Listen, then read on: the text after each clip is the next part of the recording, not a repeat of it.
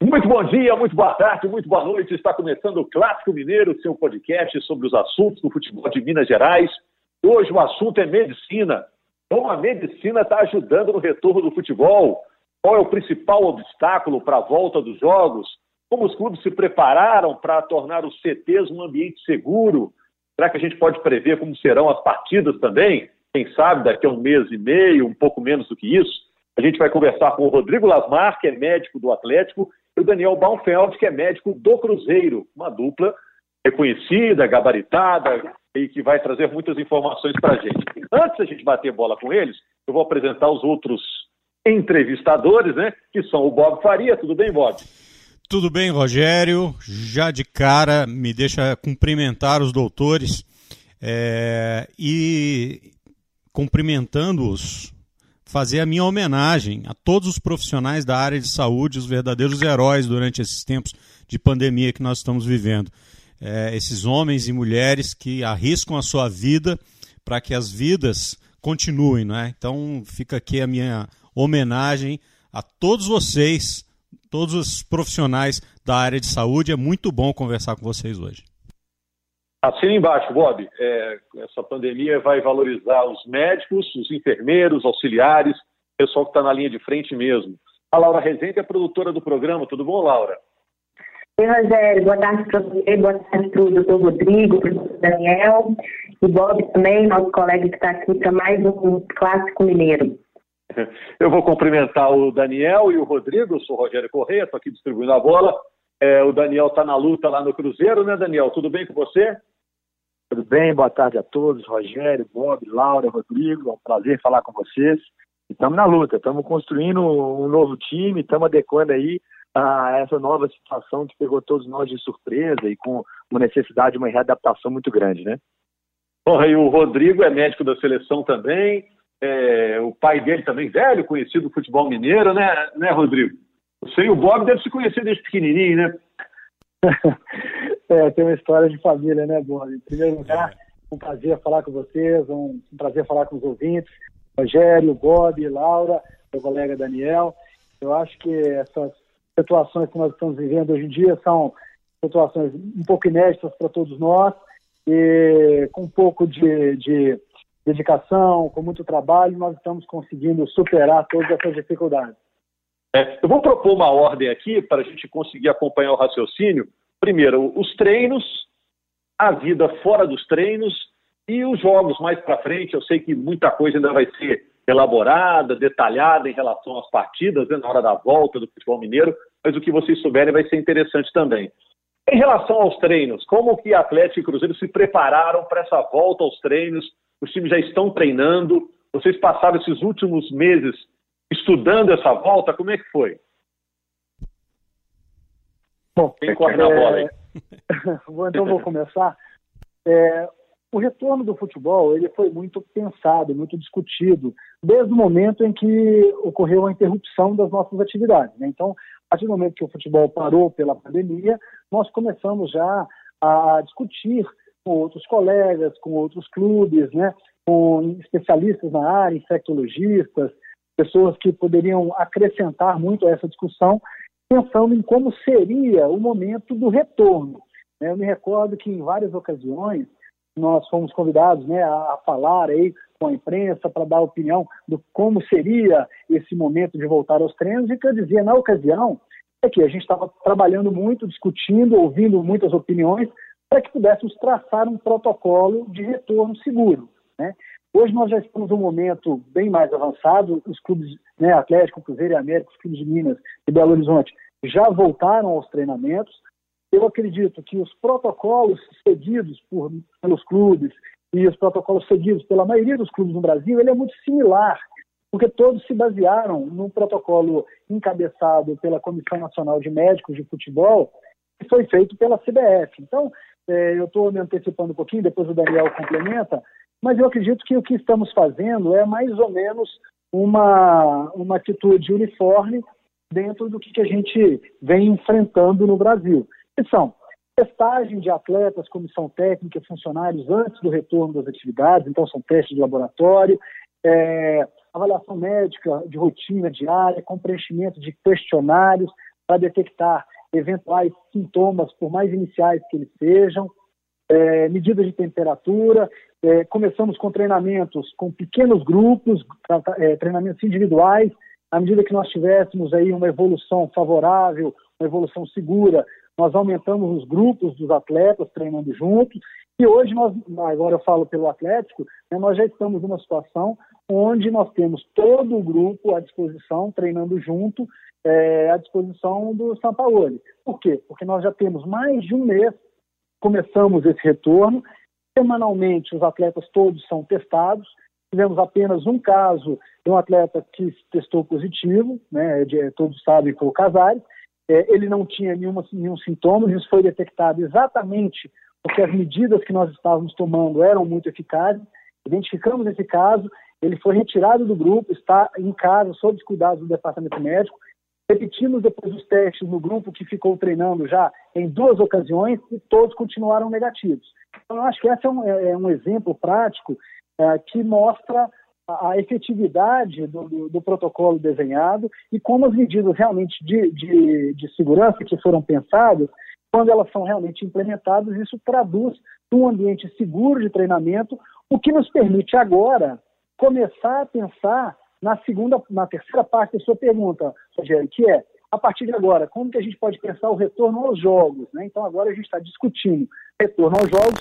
Por quê? Porque tivemos até agora uma evolução pensada, segura, discutida, que nos deu segurança para discutir isso. Então, ninguém agora está pensando, e eu acho que a Federação Mineira está dando um exemplo disso para o Brasil, né? porque diferente às vezes de outros locais, nós não estamos pensando num retorno imediato. Nós estamos projetando esse retorno para daqui a um mês, um mês e pouco, para dar tempo aos times de se adaptarem, para dar tempo à imprensa de se adaptar, para dar tempo aos jogadores de voltarem ao treinamento e ter um retorno com segurança. Isso é que é o mais importante que a gente toda hora bate nessa tecla. Bom, Roger, Bob, Laura. É, a explicação do Rodrigo foi brilhante, precisa. Agora, aproveitar e perguntar para o doutor Daniel. É, a gente fala muito de protocolo. Protocolo virou uma, uma palavra que está no imaginário popular e tal. E embora nos meios científicos protocolo seja uma coisa corriqueira, é, nem sempre o senso comum sabe exatamente o que é um protocolo. Então, do ponto de vista médico, eu queria que o senhor explicasse é, o que é um protocolo, quer dizer, essa, esse conjunto de ações e por que ele precisa ser seguido na ordem em que ele é desenhado, e como esse protocolo é desenhado para os atletas pode contribuir para ações para os civis, digamos assim, para a sociedade comum. Que tipo de exemplo desse protocolo esportivo pode ser aplicado também no restante da sociedade? Maravilha, Bob, obrigado. É, eu vou complementar a fala do Rodrigo, que foi um grande atuante na, na confecção de, desse protocolo, né, o qual você está comentando. É, e o objetivo disso não é só a gente pensar no futebol, é a gente pensar em saúde pública. A gente não está lidando somente com os nossos atletas, mas a gente está lidando com todo um restante que está uh, uh, convivendo em conjunto, os próprios familiares, os funcionários do clube e assim por diante. É, e além do mais, com todo esse projeto que foi criado uh, da testagem, da preparação dos clubes, a gente consegue ter um mini exemplo de uma cidade como Belo Horizonte, para a gente mostrar crescimento ou aparecimento de sintomas, para a gente mostrar disseminação ou não disseminação da doença. Então, a questão de protocolo são definições onde a gente vai utilizar a, a ciência, onde a gente vai utilizar consenso e onde a gente vai utilizar dado. E a partir daí, a gente vai criar uma forma onde as pessoas possam seguir um planejamento, ele é determinado uh, seguindo essas três bases, para que possa ter uma uniformidade. E assim, essa uniformidade de dados, a gente consegue é, interpretar esses dados de uma forma mais objetiva. Então, o Rodrigo disse bem que todo esse planejamento ele foi criado para que a gente conseguisse estabelecer um programa de retorno seguro, para que a gente não tivesse, dentro de um momento uh, que Belo Horizonte vive hoje, um aumento dos seus casos uh, de, de coronavírus, mas ao mesmo tempo nós não temos essa representatividade dentro dos nossos clubes. O Cruzeiro também viveu uh, dois atletas positivos e isso traz para a gente uma, uma, uma forma de comparar dados, porque existe um questionário que já é pré-estabelecido que todos os atletas respondem antes de ir ao clube.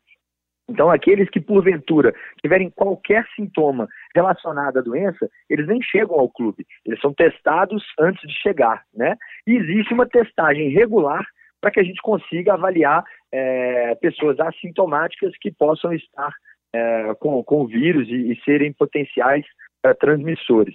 Então, o objetivo de criar um protocolo é a gente criar uma base de dados e que através dessa base de dados a gente consiga exportar esse conhecimento, trazendo de dentro do clube é, uma mini cidade. Então, mostrando que uh, os nossos atletas não tiveram contaminações nem dentro do clube, nem fora do clube, para que assim a gente possa dar um passo para frente. É, então, o Rodrigo explicou bem que no primeiro momento a gente fez um teste antes dos atletas chegarem no, no, no clube e depois, semanalmente, a gente fazia uh, os testes é os testes de PCR, imunológico, para que a gente pudesse avaliar o grau de, de, de possível contaminação. Uh, iniciamos com treinos em separado e agora já em treinos em grupo, uh, para que assim a gente possa criar a nossa uh, pequena base de dados. e a partir daí, a própria CBF vai pegar uma base de dados nacional para que assim ela possa conseguir criar um, um, uma forma definitiva para que o campeonato brasileiro ocorra, né? e no nosso pensamento aqui de Campeonato Mineiro, é extremamente importante que a gente esteja alinhado e a federação está tá fazendo um papel brilhante, como já foi comentado, onde a gente tem uma proposta formal para que volte com segurança. Então, nenhum de nós está é, tá pensando em, em transformar a alegria do futebol em uma coisa obrigatória, como a gente acaba observando em outros lugares. Muito pelo contrário. A gente está aqui fazendo com uh, a sensação de que a gente está fazendo da forma mais segura possível é, muitas vezes mais segura ainda do que a própria saúde pública da nossa cidade, porque a gente tem é, uma regularidade de testes e de, de avaliações é, muito é, ativa e que assim a gente consiga é, bolar a forma segura de retorno e, e, voltar com a alegria que é o nosso futebol. Virando um pouquinho a bola, saindo do, do assunto da pandemia, da Covid-19, eu queria perguntar tanto para o doutor Rodrigo tanto para o doutor Rodrigo quanto para o doutor Daniel, em relação às lesões é, de atleta numa possível volta do futebol. Porque a gente tem aí, desde o dia 15 de março, né, a última partida oficial é, de jogo para os times de Minas Gerais. O futebol voltando em julho serão aí perto de quatro meses sem uma partida oficial, né? Querendo ou não, por mais que os times já estejam treinando, o ritmo de jogo é completamente diferente. Como estão trabalhando para prevenir possíveis lesões quando o, o, futebol voltar, tanto o Campeonato Mineiro quanto o Campeonato Brasileiro? Como que está sendo esse trabalho também pensando nessa prevenção da volta do futebol? Bom, Laura, é essa pergunta é muito interessante, porque isso é uma situação inédita, né? Em nenhum momento eh, nós tivemos jogadores tanto tempo afastados da sua atividade, que é o jogo, quanto nós estamos vivendo agora. Então nós temos um tempo muito mais longo e quanto mais tempo nós tivermos para fazermos essa, esse retorno de uma maneira gradual, pensado, discutido, melhores serão os resultados. Ou seja, maior será a segurança dos atletas. Quando eu digo segurança, agora nesse momento exato, a gente está entrando não só na segurança com relação à doença, à Covid, né, que é o nosso foco inicial, mas a segurança em relação a lesões ortopédicas que são relativamente é, esperadas no momento de início de treinamento, de reinício de treinamento e de reinício de jogos. Né? Então, esse é um desafio que todos os clubes terão que fazer o seu dever de casa conhecer o seu grupo, interpretar aí as informações que o departamento de fisiologia vai nos dar, trabalhar em conjunto, departamento médico, fisioterapia, fisiologia, departamento físico, para que nós tenhamos uma, um reinício dessas atividades progressivo, pensando no momento né, final, que é o primeiro jogo, a partir desse momento que nós estaremos é, tanto tempo parados. Nós já temos um mês que voltamos às atividades. É claro que o grupo ainda não está nas suas melhores condições físicas, mas estamos fazendo um trabalho progressivo visando uma, um condicionamento físico ideal ou mais próximo disso quando os campeonatos voltarem. É por isso que eu coloquei lá atrás a importância de nós trabalharmos em conjunto com a Federação Mineira e em conjunto agora com a Secretaria de Saúde, programando esse retorno para uma data viável, né? Não, é, não adianta a gente pensar em discutir isso em cima da hora, e em uma semana, dez dias, marcarmos o início de um campeonato. Então, os clubes precisam de tempo para se adequar. Os clubes da capital já estão treinando, mas tem muitos clubes que vão participar né, do Campeonato Mineiro que estão ainda desativados, né, estão com atividade suspensa. Então, esses clubes também precisam de tempo para que seja feito, então, toda a remontagem do grupo, a organização de início de treinamento, para que eles tenham condições de voltar ao campeonato também em condições seguras. Então, esse exemplo que nós estamos dando em Minas Gerais é um exemplo muito positivo para o Brasil. Né? Então, nós esperamos que, que aqui sirva como uma, uma espécie de, de iniciativa, é, né, é, como se fosse um primeiro, é, uma referência do que a gente está vendo, para que isso possa ser replicado em outros locais que estão ainda num, num momento um pouco atrás nessa, nessa programação de retorno ao esporte. Agora, doutor Daniel, é, só para saber, na hora que voltar, que tipo de imagem que a gente vai ver que a gente não costuma ver no estádio de futebol? Como é que vai ser essa volta? Que você imagina? Eu sei que é, existe um protocolo que vai ser detalhado e tudo, mas o que teremos com certeza de diferente? É, obrigado pela pergunta. Na verdade, é, toda a alegria que a gente vê e que a gente vive como torcedor é todo aquele ambiente festivo, né? Toda aquela, aquela diversão que o futebol promove. Hoje a gente vai ver uma situação muito mais rígida, rígida de protocolos de saúde, rígida de acesso, rígida de permanência dos atletas, rígida até de preparação, né? Ah, o formato como vai ser o vestiário, a alimentação, até o próprio acesso da imprensa, televisão, dos funcionários, né? E isso eh, a gente tem que estar tá com tudo muito bem programado para que a gente não saia muito dessa essa previsão que a gente tem feito. Então, é, a gente vai ver ele muito mais duro e muito mais rígido, eu acredito, é, mas com, por uma causa maior, né? A gente está tá tentando adequar às novas condições que o mundo hoje nos apresenta. É, e só querendo complementar um pouquinho do que o Rodrigo falou ah, sobre as lesões do futebol, a gente sempre tem aquela brincadeira de futebol na caixinha de surpresa, mas do lado de cá é, a gente vive muito com número, a gente odeia ter surpresa, né? Então a gente precisa ser previsível ou tentar ser o mais previsível possível uh, para a gente diminuir ou uh, anteceder as possíveis lesões. Então, todo começo de ano a gente faz um preparo enorme com o atleta para que ele atinja o seu pico e a sua maturação muscular durante o ano e a gente diminua o risco de lesão, avalia as possíveis, os possíveis fatores uh, que são modificáveis e não modificáveis durante o ano. E agora a gente teve uma, uma situação completamente diferente, né?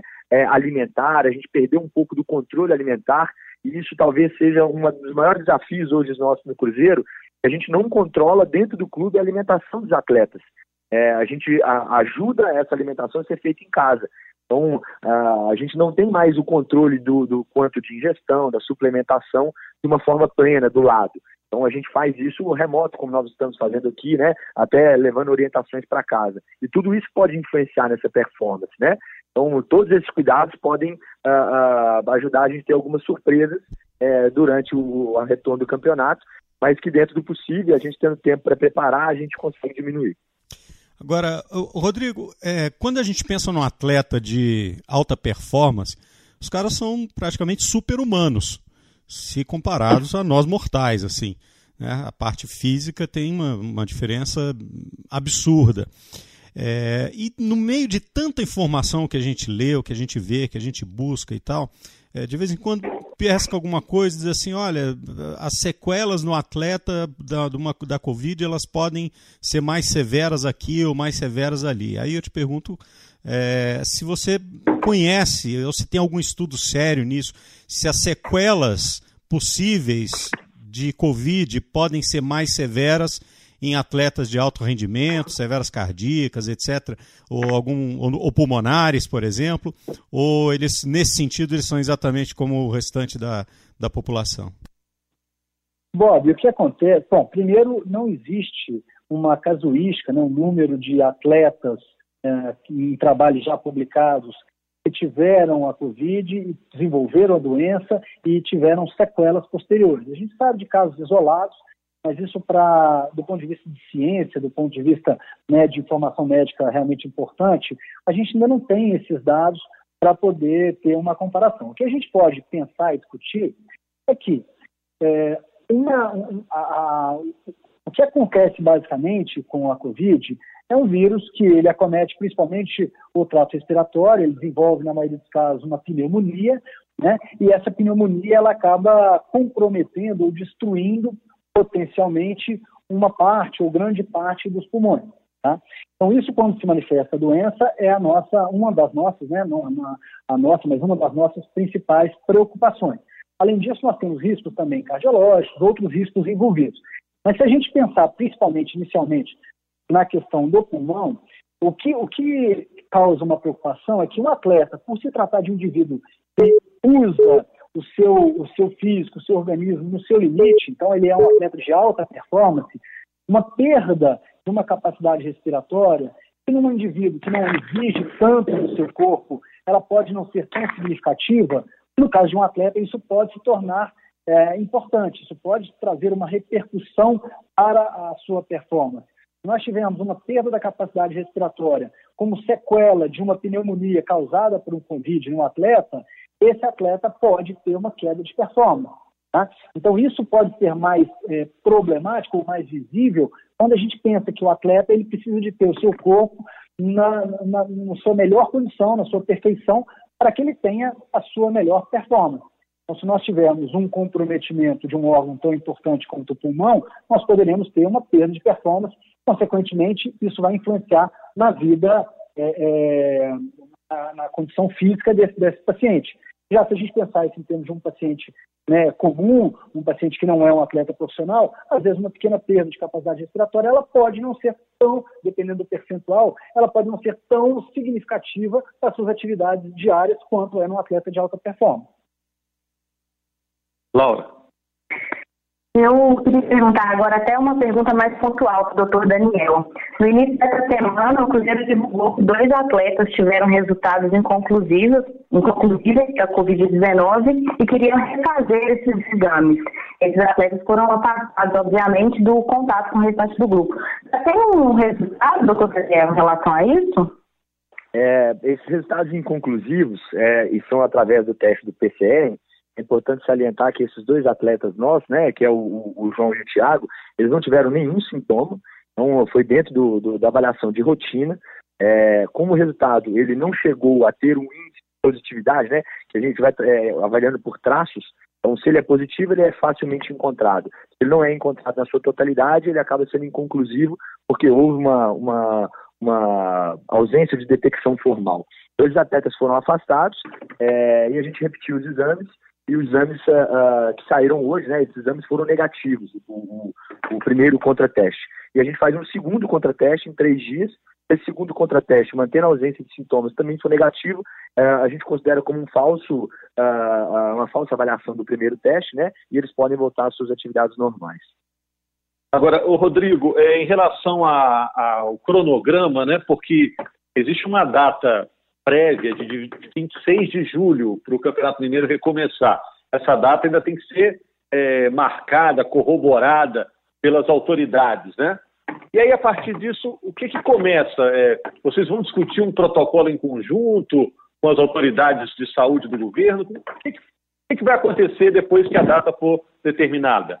Ontem nós tivemos uma reunião na Secretaria da Saúde, onde a Federação Mineira ela levou um plano é, já previamente pensado, discutido, baseado nesse protocolo que a CBF fez, um plano de ação sugerindo o retorno do Campeonato Mineiro.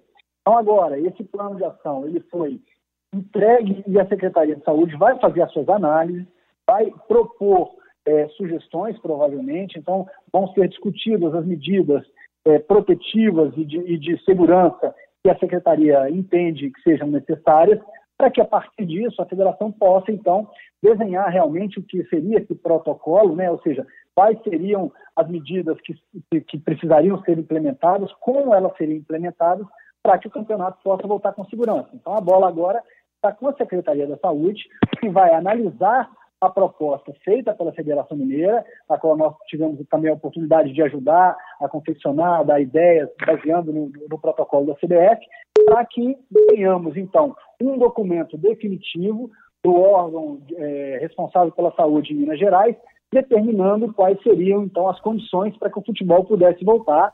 E aí sim nós vamos cumprir isso junto com a Federação Mineira, cada clube terá a sua responsabilidade, nós iremos seguir as diretrizes pré-estabelecidas para que tenhamos um retorno com segurança e para que possamos terminar o Campeonato Mineiro. Campeonato Brasileiro já é um outro problema, já é uma outra situação que não está sendo discutida no momento. A gente, nesse momento, está discutindo retorno das atividades em Minas Gerais, nós temos um estado onde o controle a essa pandemia está sendo muito bem feito, temos aí índices muito sob controle, apesar né, de na última semana a gente ter visto um, aumento dos casos, mas é uma, uma situação prevista pela, pela evolução da doença, mas ainda temos uma situação controlada, principalmente quando nós comparamos com os outros estados do Brasil. Isso nos permite propor com segurança, de novo, essa palavra está sendo né, toda hora é, batida para ficar muito marcada, mas um retorno com segurança nos nossos jogos do Campeonato Mineiro para que possamos encerrar o nosso, o, nosso campeonato. Mas, doutor Rodrigo, antes do Bob perguntar, você acha que os times pequenos, com pouco orçamento, têm condição de oferecer o mesmo nível de segurança que os grandes? Então, Bob, essa pergunta ela é muito importante e ela faz parte né, da, do momento que esse plano de ação estiver sendo implementado, de uma explicação que vai acontecer por parte da Federação Mineira. Eu, eu não tenho é, é, autorização para falar em nome da Federação Mineira, o que eu posso dizer é que as medidas que nós discutimos, né, o Leonardo, que é o diretor de competições, é, esteve em contato conosco durante todo esse período, discutindo, entendendo quais seriam as medidas adequadas. Existe uma sinalização da Federação Mineira que ela irá auxiliar, arcar com custos que os clubes pequenos não tenham condições, porque o objetivo dela, enquanto instituição que está organizando o campeonato, é que isso aconteça com segurança. Então a gente está aguardando, né, a federação está aguardando as sugestões da Secretaria de Saúde para que ela possa tomar as providências, entrar em contato com os clubes do interior, clubes de menor orçamento, e entender o que, que ela tem que participar, o que, qual que será a contribuição dela para garantir a segurança não só dos clubes pequenos, mas também de todos os clubes que vão participar. Né? Então, precisa de existir uma conduta uniforme. Aí volta na pergunta né, que você fez anteriormente, Bob, perguntando o que é o protocolo. Então, é uma medida, é um conjunto de medidas que precisa de ser seguida é, por todos para que exista essa segurança de todos. Então, eu queria perguntar para vocês, como agentes de saúde, como médicos, como homens da ciência, a opinião de vocês a respeito da retomada imediata do campeonato no Rio de Janeiro. Uma cidade que tem casos, tem uma curva de contaminação, de mortes e de problemas com a pandemia muito maior do que nós temos em Minas Gerais. Vocês acham seguro? Vocês acham que é prudente o que está sendo feito no Rio de Janeiro? Opinião pessoal de vocês, obviamente, que eu não quero que ela se confunda com a opinião dos clubes que vocês representam, mas eu quero a opinião dos médicos. Eu, eu, eu posso dar uma opinião interessante sobre isso, que uh, por mais que a gente pense em segurança uh, e, e, nesse retorno, é importante a gente também pensar em consenso. É, e é uma, uma, uma situação que a gente não viu no Rio de Janeiro e que nós vivemos diferentemente em Minas Gerais. Né? É, alguns clubes se posicionaram a favor, outros clubes se posicionaram contra, e não teve um consenso entre federação, uh, secretaria e todos os clubes. Isso pode se tornar uma, uma dificuldade até para a legitimidade de tudo que vai acontecer. Né? É, nós não participamos de todo o, o, plano de ação que foi feito no Rio de Janeiro, é, mas esse plano de ação tem que ser uma unanimidade é, entre os participantes entre o, os cuidadores da saúde do Estado para que ele ocorra de forma plena. Né? Então, a, a, minha opinião é que merece cuidado e merece atenção, é, principalmente por, por não ter sido de forma unânime né, entre os clubes. É a segurança de um, né? Afeta a segurança do outro. A gente já dá para fechar essa entrevista aqui com o Daniel e com o Rodrigo, médicos do Atlético e do Cruzeiro. Ô, Laura, você tem mais uma pergunta? Vou aproveitar, doutor Rodrigo, fazer uma pergunta pontual para ele também, como eu fiz para o doutor Daniel. Rodrigo, o Casares, que é o atleta do Atlético que teve a Covid-19, ele já chegou a fazer o outro exame, a contraprova, para dar negativo? Laura, ele vem sendo acompanhado não só pelo Departamento Médico do Atlético, mas por especialistas né, na área, é, pessoas que estão é, envolvidas com o acompanhamento do Casares, ele testou positivo e desde então ele vem sendo submetido a avaliações frequentes, testes semanais, né, e ele está sendo controlado.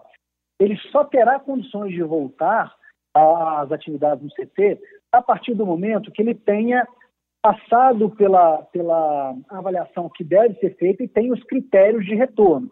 O critério que nós usamos não é só esse, mas esse seria pelo menos um critério mínimo, é que o atleta não tenha nenhum sintoma, né, que tenha passado o prazo mínimo desde que a doença foi detectada e que, na nossa experiência, nós estamos usando, isso foi muito discutido também com especialistas, é, dois testes PCR negativos. Tá? Então, a gente precisa de, de fazer um teste é o teste feito de suave nasal, ou seja, secreção de nariz e garganta, para ver a, presença do vírus. Esse teste tem que ser negativo por uma garantia, a gente aguarda alguns dias e repete esse teste novamente para ter certeza de que o teste está negativo, que não existe um falso negativo desse teste. Então, a partir do momento que tenhamos dois testes negativos, é que nós iremos permitir o retorno desse atleta. E no momento, isso ainda não aconteceu. Tá? Ele ainda não tem o teste negativo para poder voltar às atividades. Então, hoje me perguntaram isso lá no CT, se existia alguma questão, fora a questão médica para o Casares. Não, o Casares hoje ele está sob cuidados do departamento médico e ele ainda não tem condições de saúde para ter, é, de, desculpa, ele não tem condições é, de segurança é, com relação à Covid que possa voltar ao CT. Tá? Isso é muito importante e a gente vê exemplos de jogadores fora daqui até do Brasil, que permanecem, às vezes, com a, a positividade dos testes durante várias semanas, durante mais de um mês. Né? Então, isso é uma medida que tem que ser respeitada e, ela, e o casado só pode voltar ao clube quando tiver os testes negativos, o que ainda não aconteceu. Ok. Doutor Rodrigo, agradeço mais uma vez o seu tempo, né, pelas informações, né, e parabéns ao trabalho aos médicos, como disse aí o Bob, viu, doutor Daniel? Imagino também, né, doutor Daniel, que tem sido um período de aprendizado até para vocês, né? Que a gente está aqui tentando entender de medicina, vocês mesmos estão nesse mundo novo aí também aprendendo um bocado de coisa, né? Sem dúvida nenhuma, não só aprendizado por uma situação nova, mas até por uma organização nova que, que nos exige mudar todo o ambiente, né? Então, com certeza, isso é, é um momento diferente que nos faz aprender bastante. Queria agradecer a, a participação, obrigado Rogério, Laura, Bob, meu colega Rodrigo. É um prazer, sempre que precisar, podem contar comigo. Obrigado aí também, Rodrigo. Sempre que precisar da imprensa também para divulgar informações em benefício da sociedade nesse momento tão sui generis, né, atípico que a gente está vivendo, estamos aqui à disposição. É um prazer, Rogério, Bob, Laura, Daniel, meu colega.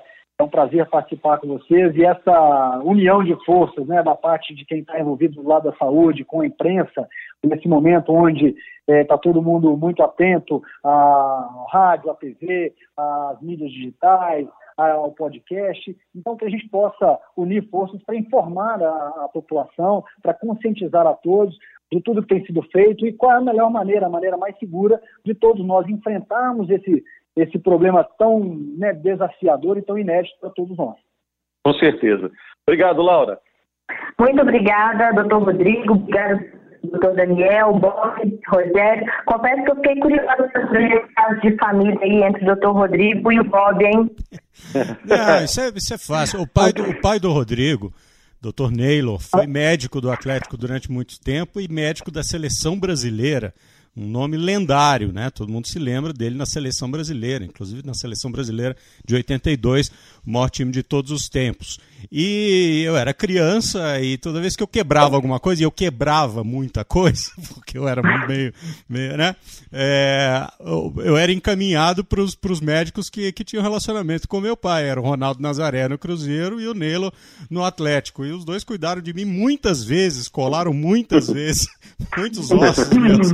Então a gente tem essa. Essa, essa amizade antiga, né, Bob? É. Meu pai tem um carinho. É uma amizade com o seu pai, você vê o, o, carinho que ele sempre relembra dos casos, a gente sempre escuta muita coisa é, de antigamente, como era diferente o futebol, é. ele sempre tem um caso interessante, sempre tem uma palavra de carinho para relembrar do seu pai e de você também. Então, é porque a gente diz que é uma amizade, né? De, de, já de uma geração anterior à nossa. É verdade. Tem uma história, só para finalizar, tem uma história divertidíssima que é o seguinte: um dia eu caí de cima de uma pedreira sei lá que eu estava fazendo em cima da pedreira, mas eu despenquei lá embaixo. E aí me botaram no carro e me levaram direto para o Nelo. Quando ele chegou lá, que ele me, ele me olhou assim, com minério de baixo acima, ele falou assim: não, nós vamos cuidar de você, mas primeiro você precisa tomar um banho para eu te enxergar. eu tomei banho na clínica para depois ele enxergar o que estava quebrado. Valeu, valeu, Bob. Valeu, Daniel. Estamos à disposição também aí. O Daniel está é, tá no início de trabalho também no Cruzeiro e logo de cara pega essa encrenca danada aí dessa pandemia. Rodrigo, obrigado a todos. E obrigado a quem, acompanha, quem acompanhou o Clássico Mineiro. Estamos aí com responsabilidade, né? Voltando todo mundo na hora certa, todo mundo na mesma página, para que nem jogador, nem funcionário, nem torcedor sofra ainda mais do que está sofrendo com essa pandemia horrorosa, né? Grande abraço e muito obrigado. Um abraço, obrigado. obrigado. Um abraço. Um abraço.